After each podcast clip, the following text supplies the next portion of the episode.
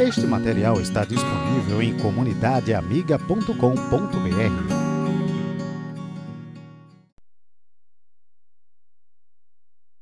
Nós hoje vamos retomar a exposição, capítulo 3, sessão 3 a 5. Então, minha sugestão é que você, nesse momento, procure a Confissão de Fé do Westminster. Se você tem em casa, você pode abrir né, o texto, capítulo 3, é, do, da sessão 3 a 5, ou você pode procurar na internet. A versão que eu uso é a do monegismo, mas se você estiver assistindo a gente pelo YouTube, você vai a poder ler juntamente comigo a sessão 3 a 5, porque nós vamos colocar na exposição, nós vamos colocar no vídeo. Então, vamos ter esse, esse momento de edificação da palavra do Senhor. É, a confissão de fé, no capítulo 3, seção 3 a 5, trata sobre a predestinação. É um assunto que causa certa polêmica, algumas pessoas, inclusive, chegam a dizer que não é né, interessante, não é do interesse da, da igreja falar sobre isso, mas sim, se Deus revelou, é para a nossa atenção, é para a nossa edificação. Então, convido você a estar conosco durante mais esses minutos para aprender da palavra de Deus. Faça suas anotações, prepare sua pergunta. Nós estamos aqui à disposição para respondê-la agora ou também depois pelo WhatsApp ou qualquer outro meio. Ah, vocês fiquem bem à vontade. Então, como eu não consigo ver sua pergunta agora, você pode fazê-la depois da exposição. Eu vou iniciar a exposição, o, a sessão 3, e então a gente entra nas perguntas na sequência. Tá bom? Então vamos ter uma palavra de oração e nós começamos a nossa exposição dessa noite da, do CRE. Ó Deus bendito, obrigado, Pai, pela, por essa noite que o Senhor nos concede, por esse tempo de estudo na Tua palavra, por podermos meditar nela e sermos edificados por ela. Fortalece, Senhor, nosso entendimento, nossa fé, fundamentada na rocha que é Cristo e por isso inabalável. Dá que, Senhor, possamos realmente estarmos seguros daquilo que o Senhor revela na tua palavra, porque é, o Senhor, de maneira tão maravilhosa, nos entregou. Nós te louvamos e bendizemos em nome de Jesus Cristo. Amém. Tudo bem? O áudio está tudo certo? O pessoal está nos acompanhando aí? Ok. É, vamos lá.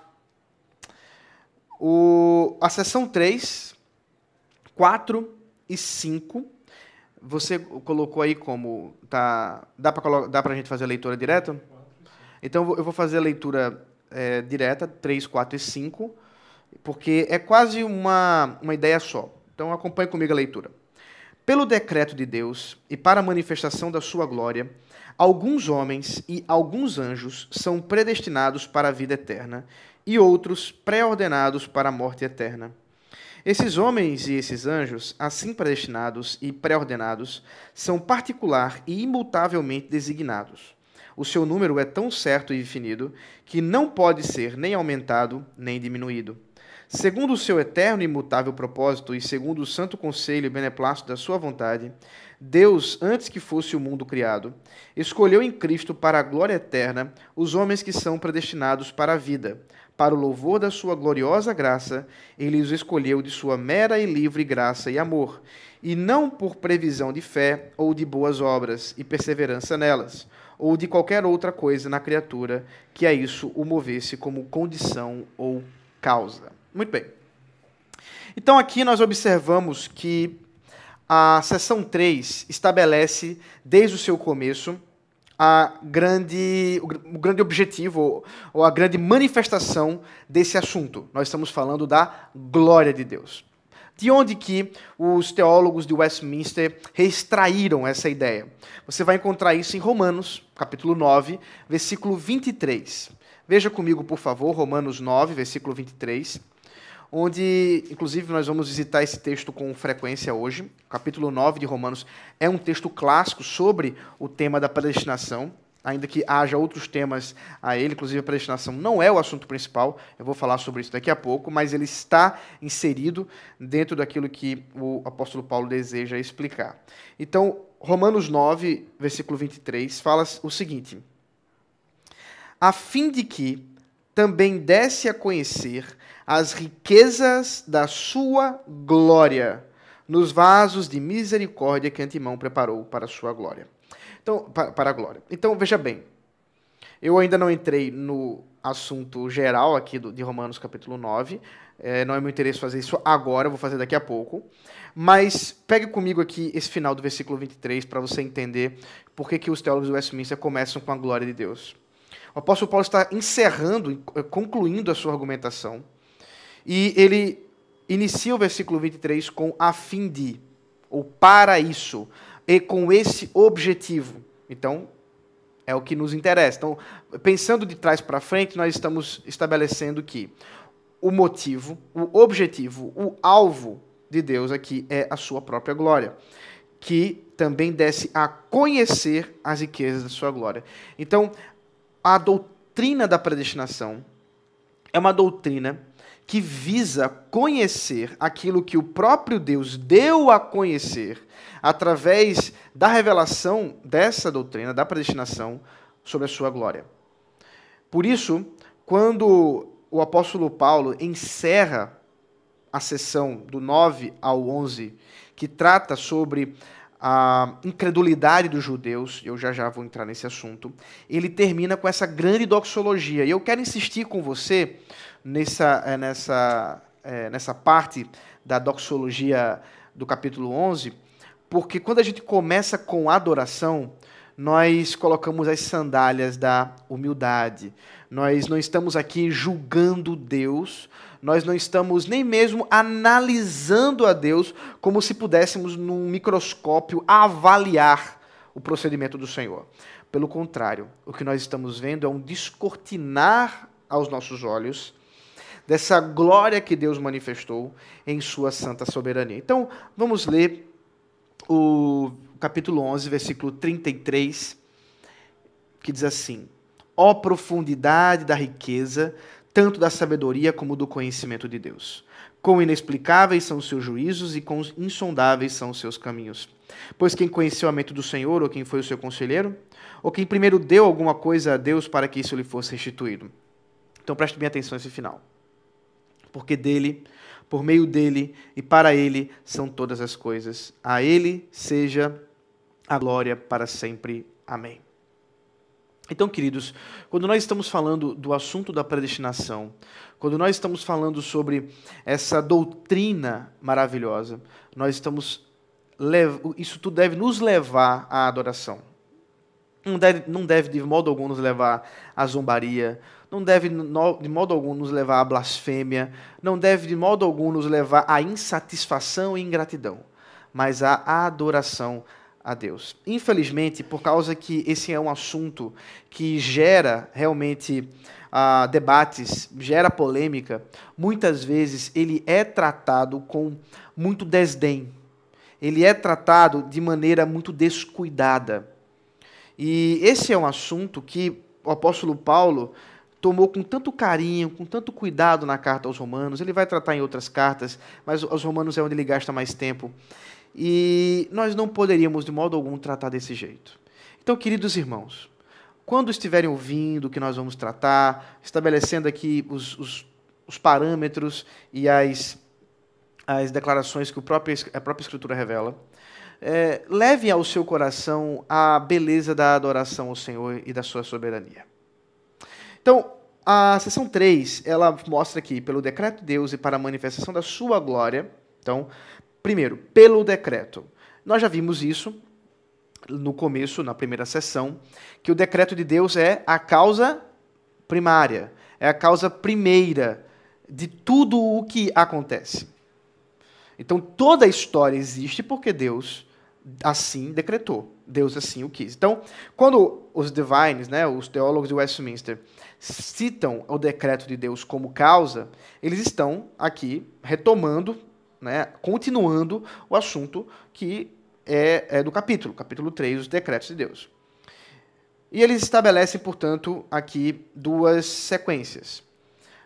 Alguns homens, alguns anjos, destinados ou predestinados para a vida eterna e outros para a morte eterna. Então vamos por partes. Primeiro, quando a, o texto fala sobre anjos predestinados ou anjos eleitos. Isso se faz por causa daquilo que está é, em alguns trechos da Escritura. São poucos, ah, alguns relances, mas nós temos certeza de que está tratando de anjos predestinados. Veja comigo a primeira carta de Paulo a Timóteo, capítulo 5. Então, 1 Timóteo, capítulo 5, versículo 21. Diante de Deus, de Cristo Jesus e dos anjos eleitos, peço com insistência que, que você é, guarde estes conselhos sem discriminação, nada fazendo com espírito de parcialidade. Então aqui está o apóstolo Paulo chamando esses anjos eleitos como testemunha. Então a expressão anjos eleitos ou anjos predestinados é um, uma expressão bíblica, não é alguma coisa criada pela teologia reformada. Veja comigo também Mateus capítulo 25. Mateus capítulo 25, versículo 31 e versículo 41. Mateus 25, 31. Quando o Filho do Homem vier na sua majestade e todos os anjos com ele, então se assentará no trono da sua glória. Agora veja, então ele está falando aqui dos anjos dele, do Filho do Homem. Agora veja outro tipo de anjo o versículo 41. Então o rei dirá também aos que estiverem à sua esquerda: Afastem-se de mim, malditos, para o fogo eterno, preparado para o diabo e os seus anjos. Então aqui nós temos uma outra qualidade de anjos, ou um outro grupo de anjos. Então, observe que nós temos aqueles que são os anjos de Cristo, do Filho do Homem, e temos aqueles que são os anjos do diabo, que inclusive o inferno foi destinado, foi preparado para eles e o próprio Satanás e o próprio diabo. Portanto, nós aqui observamos que há sim um grupo de anjos que foram eleitos, que foram predestinados para a, a, a, presença do Senhor, para a manutenção da presença do Senhor, enquanto há um outro grupo de anjos que eh, não permaneceu nesse estado. Veja aí Agora, Judas capítulo 6. Desculpe, Judas 6. Eh, Judas só tem um capítulo, tá, meus irmãos? Judas, versículo 6. Então, Judas, versículo 6, é o seguinte: E aos anjos, os que não guardaram o seu estado original, mas abandonaram o seu próprio lugar, ele tem guardado sob trevas, em, em algemas eternas, para o juízo do grande dia. Nós não vamos adentrar em todos os detalhes da angeologia. É, não é nosso interesse fazer isso agora. Nós podemos fazer isso posteriormente. E faremos. Uh, mas o ponto aqui é observarmos, através desses três textos, que há sim um. Uh, Deus tendo criado os anjos, Deus tendo criado esses seres celestiais, e que esses seres celestiais estavam diante do Senhor e mantinham com ele um estado positivo, um grupo deles, um grupo desses anjos, não se manteve nesse estado, não se manteve da forma como foram criados. E por isso, esse grupo foi para o lado de Satanás, foi para o lado do diabo. E estes anjos caídos anjos que não mantiveram a sua posição, que não mantiveram o seu lugar, que não mantiveram o seu estado original, são os anjos que foram pré-ordenados para a morte eterna. Então, observe: há anjos que foram destinados para a vida eterna e anjos que foram pré-ordenados para a morte eterna. E, então, nós estamos tratando aqui também, observe bem, de eleição de anjos. É bem verdade que nós não estamos falando de salvação de anjos. Aqui, a partir, do, inclusive, da sessão 4, você vê que nós estamos tratando de, melhor dizendo, a partir da sessão 5, nós estamos tratando da rede da salvação de homens, mas da eleição de anjos e homens, como foi revelado nas Escrituras. Eu sei que isso é, gera geralmente um certo mistério é, e muita coisa é escrita por aí falando a respeito de anjos e demônios e, e muita é, bobagem mesmo, muita coisa que, que, que é, não é fundamentada nas escrituras.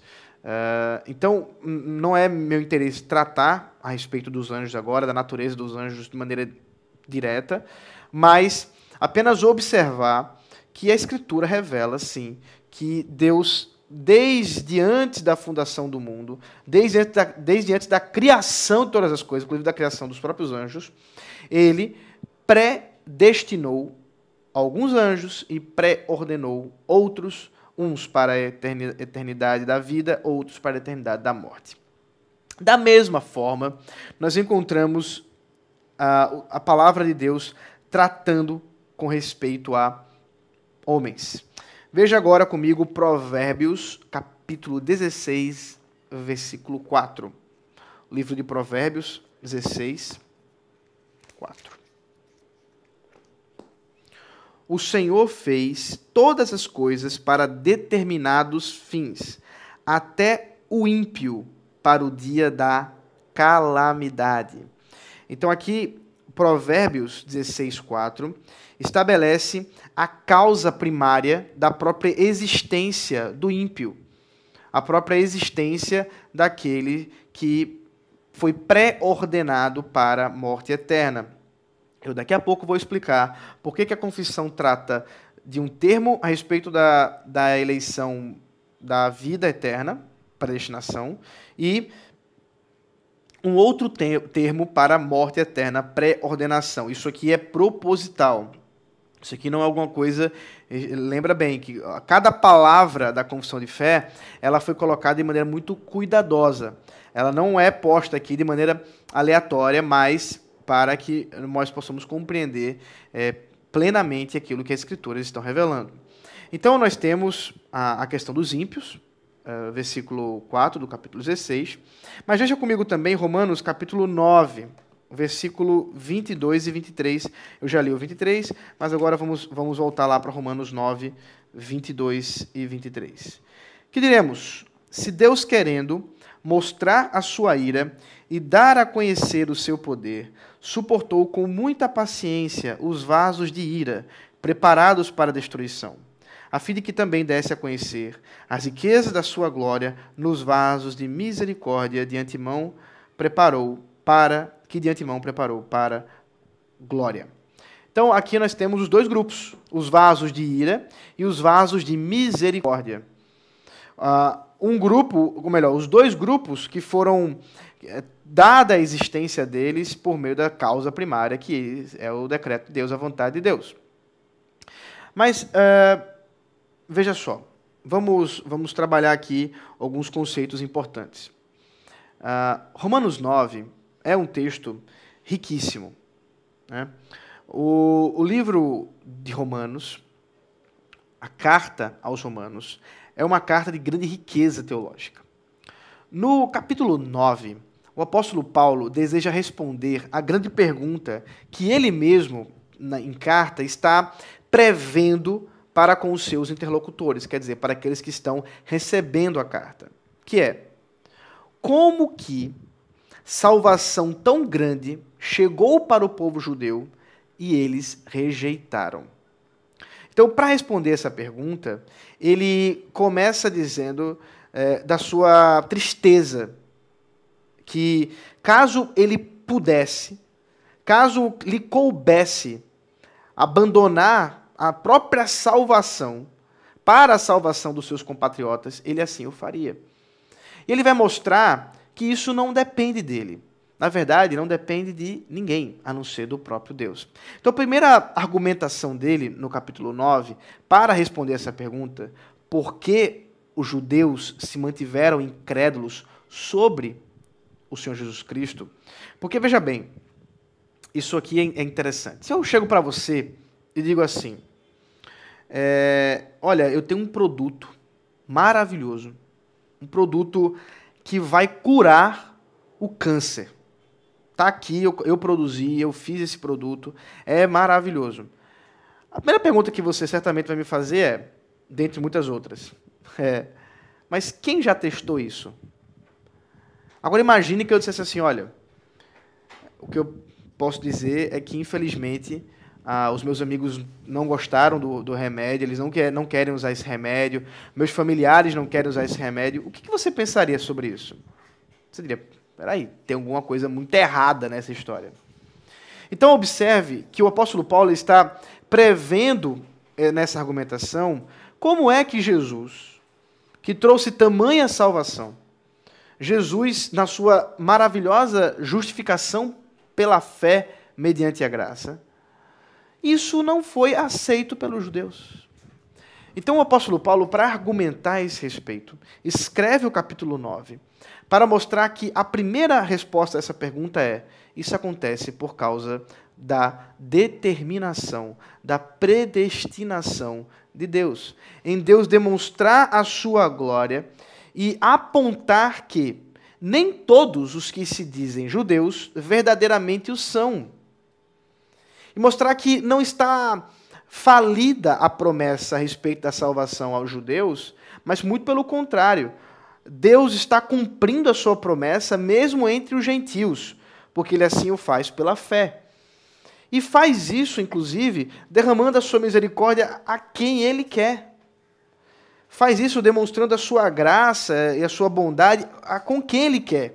Porque isso não é alguma coisa daqueles que a, a, meramente correm de boas obras. É por isso que ele estabelece o princípio da promessa de uh, Rebeca, quando grávida de gêmeos, Esaú e Jacó, ela já recebe a, a promessa de que o mais velho serviria ao mais novo que o mais novo foi escolhido para dar continuidade a essa linhagem da promessa.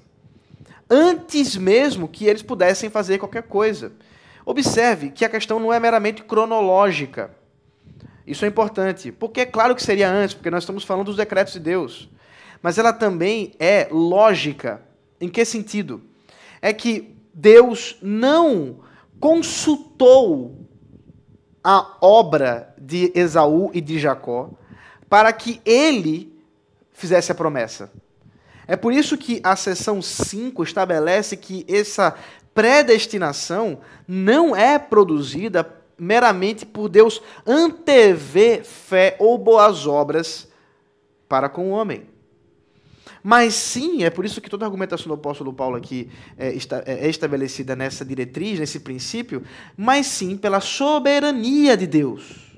Em Deus, sendo soberano, escolher desta maneira e escolher aqueles a quem ele deseja salvar, aqueles a quem ele deseja derramar sua misericórdia. E é por isso, portanto, que eh, o apóstolo Paulo traz essa ilustração dos vasos. E a ilustração ela é muito simples. Imagine um oleiro com barro na mão. Imagine que ele tem aqui um bom, né, bom número de barro, né, uma boa quantidade de barro em, em sua mão. E ele tá, começa então a, a, a, rodar ali, eu não sei como é o nome daquele objeto que ele roda para fazer o, o, vaso, e ele então começa a rodar aquilo ali, ele coloca uma porção daquele barro e começa a elaborar um vaso. Ele faz aquele vaso, aquele vaso já está na sua mente porque ele tem um objetivo, e ele produz aquele vaso para que ele sirva para dejetos humanos, para urina, para outras coisas mais, para ser usado como um pinico. Da mesma forma, ele pega aquele vaso, ou melhor dizendo, aquele barro, e agora produz um novo vaso. E esse novo vaso agora ele estabelece para ser colocado com água e planta e ser colocado na sala. Aí a pergunta que se faz é: qual a diferença dos dois barros para o oleiro? Nenhuma. E o que faz um barro servir para virar um vaso para dejetos e um outro para planta na sala. Meramente a vontade do oleiro. Então, aqui nós vemos a causa primária da eleição. A causa primária da predestinação. E é Deus, e é a sua vontade. Agora, por que nós vamos observar que os teólogos, né, já mencionei para vocês que eles eram chamados na época de divines, por que, que os divines de Westminster usavam ou usaram o termo predestinado para a eternidade da vida e pré-ordenado para morte eterna? Porque eles desejavam estabelecer que dentro das causas secundárias há uma diferença entre a eleição para a vida e a eleição para a morte. Essas causas secundárias, elas não poderiam deixar de ser destacadas. E é por isso que eles usam termos distintos. Eles querem demonstrar que as causas secundárias, não a causa primária, a as causas secundárias são diferentes. No caso da pré-ordenação para a morte eterna, a causa secundária é o pecado do homem. É o seu próprio pecado e a sua própria responsabilidade. E em Deus não ter é, derramado sua graça, sua misericórdia, mas antes derramado sua justa e santa ira contra o pecado. Então perceba que essa causa secundária, que é justa, que é santa, estabelecida dentro da história que o próprio Deus estabeleceu. Lembra, quando a gente falou sobre causa primária e causa secundária, isso aqui vai ser importante. Porque é exatamente porque as causas secundárias são diferentes que nós não podemos dizer que Deus é o autor do pecado no sentido de levar o homem a pecar para a danação eterna. Como se ele fosse o responsável por levar o ímpio ao inferno. Não. A responsabilidade recai sobre o próprio ímpio, porque as causas secundárias que o levam ao inferno são o seu próprio pecado e a justa ira de Deus contra o pecado. Naturalmente. Em outro lado, ou por outro lado, a predestinação é o termo que se estabelece dentro da causa secundária da graça de Deus, destinada ou é, enviada, derramada para alguns que ele escolheu, que ele predestinou para por, pelos meios na, ordinários de, de, salvação e também extraordinários, assunto que eu vou tratar mais à frente sobre salvação, nós vamos destrinchar isso. Mas Deus escolheu meios para a salvação, e esses meios para a salvação são causas secundárias que ele mesmo pré-ordenou para que levasse um pecador à salvação. Esse, sendo esse pecador, desde antes da fundação do mundo, esse, esse homem, desde antes da fundação do mundo, predestinado para a salvação. Então, perceba que o uso aqui dos termos são precisos. Ele, há uma preocupação aqui por parte dos teólogos para, de modo algum, estabelecer como se as causas secundárias fossem as mesmas. Como se Deus estivesse, de alguma maneira, levando e forçando homens à impiedade. Nós já vimos que isso não é verdade. Quando nós vemos é, é, os relatos que eu já mencionei, de Davi no censo, de Acabe, é, é, com relação a, a, a, e os profetas de Baal, né, os profetas ali que, que, que levaram Acabe à, à sua morte na, na guerra, o que nós vamos observar é Deus utilizando-se dessas causas secundárias, dessa contingência é, que o próprio Deus mantém. Então, a, a, é, isso é, é, é, é, interessante. Por exemplo, um exemplo bem, bem bobo para a gente. É, bobo num certo sentido, tá? É um, exemplo sério. Eu estava ouvindo há pouco tempo alguém, alguém comentando para mim sobre a salvação de uma pessoa que era ímpio, um devasso, e que um belo dia teve um problema, um acidente de carro, e isso o levou a olhar um outdoor, né? um, um, um, um daqueles né, outdoor que fica na, na rua. E ele viu aquilo ali e tinha uma mensagem. Os olhos de Deus estão sobre toda parte. E aquilo foi tão impactante na vida dele que foi um ponto de divergência na vida para ele ser levado à conversão. Agora, veja bem. Um outdoor existir ou ser colocado em qualquer lugar é uma questão de é uma necessidade. Quer dizer, é necessário para que o mundo subsista que outdoor, seja aquele outdoor fosse colocado naquela rua, naquele local. Não. Isso é uma contingência. Essa é uma causa secundária para a salvação. São os meios que o próprio Deus estabeleceu para derramar a sua graça. Então, nós vamos observar que a causa primária da predestinação e da pré-ordenação é a mesma, mas a causa secundária não é a mesma. Então vamos caminhar mais um pouco. A sessão de número 5, nós estamos com tempo de exposição? Só para não. Então, vamos caminhar mais um pouco. Caso o Instagram estoure uma hora, só para informar o pessoal que está no Instagram, é, nós retomamos a, a, a, transmissão, tá bom? É, porque isso vai acontecer na hora das perguntas. Então, a sessão 5, ela vai nos falar agora sobre, ou melhor dizendo, sessão 4, eu já ia pulando. Sim, antes de, antes de ir para a sessão 4. Vida eterna e morte eterna. A, a confissão aqui, ela também está tratando sobre duas, é, dois lugares ou uh, dois propósitos eternos do próprio Deus: a salvação eterna ou a vida eterna e o inferno eterno.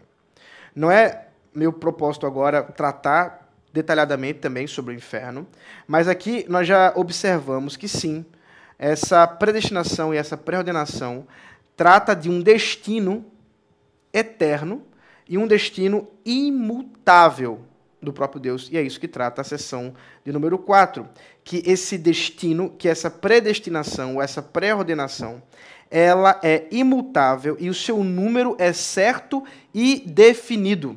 Quer dizer, o nome daqueles que Deus escolheu, para usar aí uh, o termo de Apocalipse, o livro da vida do Cordeiro, escrito desde antes da fundação do mundo, esse livro da vida do Cordeiro eh, tem uma, os nomes que o próprio Deus escolheu, e esses nomes nem podem ser apagados, nem pode ser acrescentado nomes que não foram anteriormente destinados, não foram predestinados pelo próprio Deus, pela sua santa vontade. Isso é uma decisão imutável do próprio Senhor. Veja, por exemplo, é, Evangelho de João, capítulo 10. Evangelho de João, capítulo 10, versículo 14 a 16. João 10, 14 a 16.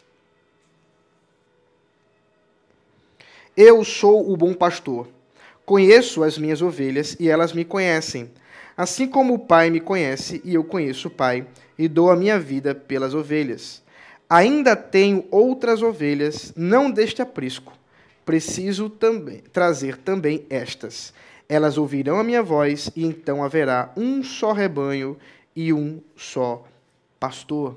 Então Jesus aqui usa nessa figura do pastor que cuida de ovelhas para falar sobre si mesmo e sobre aqueles por quem ele morreu, aqueles que são o seu povo, a sua igreja. E aqui nós vemos que Jesus está dizendo que ele conhece as suas ovelhas. Ele conhece aqueles por quem ele iria morrer. Ele sabe quem são o seu rebanho. Portanto, ele sabe o nome e o número bem definido daqueles que é, foram predestinados para a vida eterna. Veja o versículo 27 também. As minhas ovelhas ouvem a minha voz, eu as conheço e elas me seguem. Aqui, inclusive, uma conexão entre a predestinação, ele já conhece suas ovelhas, e também a aplicação da redenção, elas ouvem a sua voz. Nós vamos falar sobre isso quando falarmos sobre o chamado eficaz, nessa né, sessão que é mais para frente, quando falarmos sobre a graça de Deus como irresistível, e o chamado eficaz do próprio é, Senhor. Veja comigo agora 2 Timóteo, capítulo 2, 19. Entretanto, o firme fundamento de Deus permanece tendo este selo: o Senhor conhece os que lhe pertencem. E mais, Afaste-se da injustiça todo aquele que professa o nome do Senhor. Então aqui nós temos, mais uma vez, a relação entre a predestinação, o Senhor conhece os que lhe pertencem, né? ele sabe, ele se relaciona com eles e exorta. E aqui a relação entre a soberania de Deus e a responsabilidade do homem em ser exortado num chamado do próprio Deus, dizendo: Afaste-se da injustiça todo aquele que professa o nome do Senhor. Portanto, nós podemos ter a convicção de que essa predestinação, que essa, uh, esse chamado, esse, eh, essa determinação da causa primária dos decretos de Deus em escolher para si alguns homens e alguns anjos, desde antes da fundação do mundo, para vida eterna, é algo imutável. Algo que não vai ser alterado, que não pode ser alterado porque Deus é imutável. A sessão 5, para encerrarmos essa noite, e já vá preparando sua pergunta, ela trata de uma, basicamente, uma exposição de alguns pontos aí de Efésios capítulo 1. Veja aí, então abra Efésios capítulo 1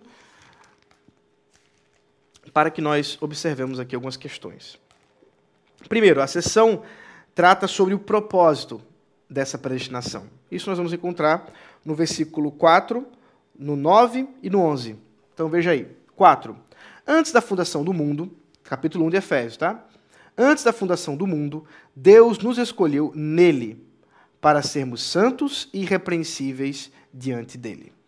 Então aqui há um propósito, nós já vimos que existe o propósito da glória de Deus, mas aqui nós temos um outro propósito, o propósito para sermos santos e irrepreensíveis. Então aqui está uma conexão entre a predestinação, a escolha do próprio Deus antes da fundação do mundo e também a sua graça em santificar, em separar e em transformar pecadores em homens puros, né?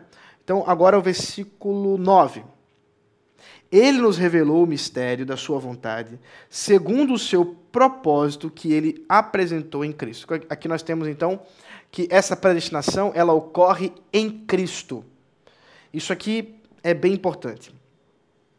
Ah, como eu já disse a vocês antes, o Evangelho não é o plano B de Deus.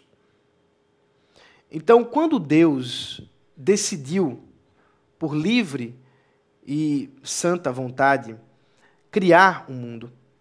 E fazendo isso, ele decretou tudo o que já iria acontecer. Ele faz isso de tal forma que o evangelho em Jesus Cristo, quer dizer, a revelação da redenção em Cristo, já fosse o seu plano original.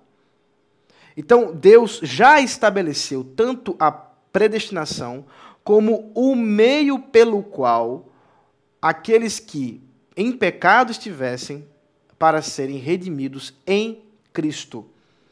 Então imagine aqui que nós estamos tratando como um escritor de um livro. O escritor de um livro, ele não começa a escrever um livro do começo. Se você já teve a oportunidade de escrever algum texto e ou talvez estudar sobre como escrever um roteiro, como escrever um texto, a primeira coisa que você tem que ter em mente para escrever um bom texto, para escrever um bom roteiro, é o final. É saber onde você vai querer chegar. Porque, afinal de contas, se você não souber para onde vai, você não tem como saber por onde começar. E, nesse sentido, apenas em fins didáticos, nós podemos observar que o fim já estava na mente do Senhor. Ele já havia estabelecido na, para a manifestação da sua glória o Evangelho, a salvação em Cristo. De modo que a predestinação se torna, inclusive, um meio para isso o meio para revelar a sua glória em Cristo. É, e é isso que vai também ser, por exemplo, agora também no versículo 11. Veja aí o versículo 11. Em Cristo fomos também feito, feitos herança, predestinados segundo o propósito daquele que faz todas as coisas conforme o conselho e toda a sua vontade. Então observe, o apóstolo Paulo está dizendo que nós somos predestinados em Cristo. Que lá, desde antes da fundação do mundo, Deus predestinou em Cristo. Cristo, ou a necessidade da redenção, não é alguma coisa que se revelou posteriormente, como se fosse uma espécie de plano B, onde Deus coloca as mãos para os céus após a queda do homem e diz: E agora o que é que eu faço? E Jesus então surge e diz, ou o, filho, né? A, a, segunda pessoa da Trindade surge e diz: Não, não, não, deixa comigo, pai, eu resolvo essa. Não é isso que o apóstolo Paulo está dizendo. O apóstolo Paulo está dizendo que na história designada pela Santa Trindade, o que nós temos é que Cristo já está sendo o meio ou o grande alvo, melhor dizendo, o grande alvo, a grande fundamentação para a manifestação da glória de Deus. De modo que o propósito já é estabelecido de manifestação dessa glória e, inclusive, o fundamento para essa predestinação. 1 Tessalonicenses capítulo 5, versículo 9 também nos dá, mais uma vez, alguns fundamentos sobre isso. Porque Deus não nos destinou para a ira, mas para alcançar a salvação mediante nosso Senhor Jesus Cristo. Mais uma vez, a relação de objetivo e de propósito em Cristo. Com relação à presciência, então aqui nós temos a, a, como pensar essa questão da presciência. É, veja aí comigo, 1 de Pedro, capítulo 1, versículo 2. Esse é o texto que é muito usado para tentar dizer que Deus teria determinado ou predeterminado todas as coisas, inclusive a salvação, a, é, verificando ou analisando a fé futura. Então é isso que nós vamos. Vamos ver o versículo primeiro.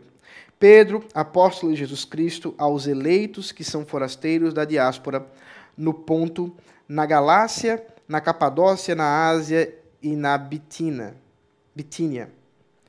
Eleitos segundo a presciência de Deus Pai, em santificação do Espírito, para obediência e aspersão do sangue de Jesus Cristo. Aqui nós temos, portanto, uma relação, inclusive, trinitária. Muito interessante isso aqui. Esse aqui é um texto, mais uma vez, que trabalha a trindade na obra da redenção. A eleição do Pai, a santificação do Espírito e a obediência e a aspersão do sangue de Jesus Cristo. Então, observe aqui o termo presciência. O que ele está fazendo aqui? Essa eleição segundo a presciência, mediante a presciência. Será que essa, essa, esse segundo aqui estaria, portanto, dando a ideia de que Deus teria elegido a partir de alguma coisa que ele teria visto ou conhecido? Certamente que não. A palavra presciência aqui, ela tem o, a mesma, o mesmo significado de predeterminação ou planejamento. A ideia aqui de conhecer previamente, né, que é literalmente o que significa a, a palavra presciência, traz a noção de um planejamento. Então, o que ele está dizendo? Eles foram eleitos segundo o planejamento de Deus Pai, segundo os planos de Deus Pai, segundo a forma como ele deu a conhecer a história, como ele assim eh, estabeleceu. Portanto, é, a expressão, o termo presciência, não serve como base para esse tipo de crença. Por outro lado, o que nós observamos é que não foi assim que Deus fez. Veja segunda carta de Paulo a Timóteo, capítulo 1, versículo 9. 2 Timóteo 1, 9. 2 a Timóteo 1, 9. Versículo 8. Portanto, não se envergonhem do testemunho de nosso Senhor, nem do seu prisioneiro, que sou eu. Pelo contrário, participe comigo dos sofrimentos a favor do Evangelho, segundo o poder de Deus, que nos salvou e nos chamou com santa vocação não segundo as nossas obras, mas conforme a sua própria determinação e graça que nos foi dada em Cristo Jesus antes dos tempos eternos. Então, mais uma vez, o apóstolo Paulo está tratando da causa primária, segundo a determinação, e a causa secundária, a graça que nos foi dada em Cristo Jesus. Quando? Antes de tudo. Antes dos tempos eternos. Antes que houvesse mundo. Portanto, isso não se estabeleceu por causa das nossas obras. Veja bem, é, é muito importante. A questão aqui não é cronológica. Veja bem. Por quê? É claro, e nem mesmo o arminianismo ou qualquer outra vertente é, que, que tente lidar com essa questão da predestinação e das obras humanas ou da fé humana, vai pensar que isso é uma questão cronológica, como se Deus estivesse salvando as pessoas por causa que agora elas estão apresentando né, boas obras. Toda a discussão se dá antes da fundação do mundo. Então, quando o apóstolo Paulo está falando que essa salvação não se deu como causa às nossas obras, ele não está falando simplesmente que a redenção em Cristo ela não ocorre mediante as nossas obras agora, mas nem mesmo a predestinação dessa redenção ocorrerá mediante as nossas obras. Isso é o que está estabelecido, por exemplo, também em Efésios, capítulo 2. Veja aí comigo, Efésios, capítulo 2. Versículo 8 e 9. Um texto muito conhecido. Porque pela graça vocês são salvos, mediante a fé. E isto não vem de vós, de vocês, é dom de Deus, não de obras, para que ninguém se glorie. Então, mais uma vez, inclusive a palavra isto aqui, ela está designando o quê? O processo todo da salvação.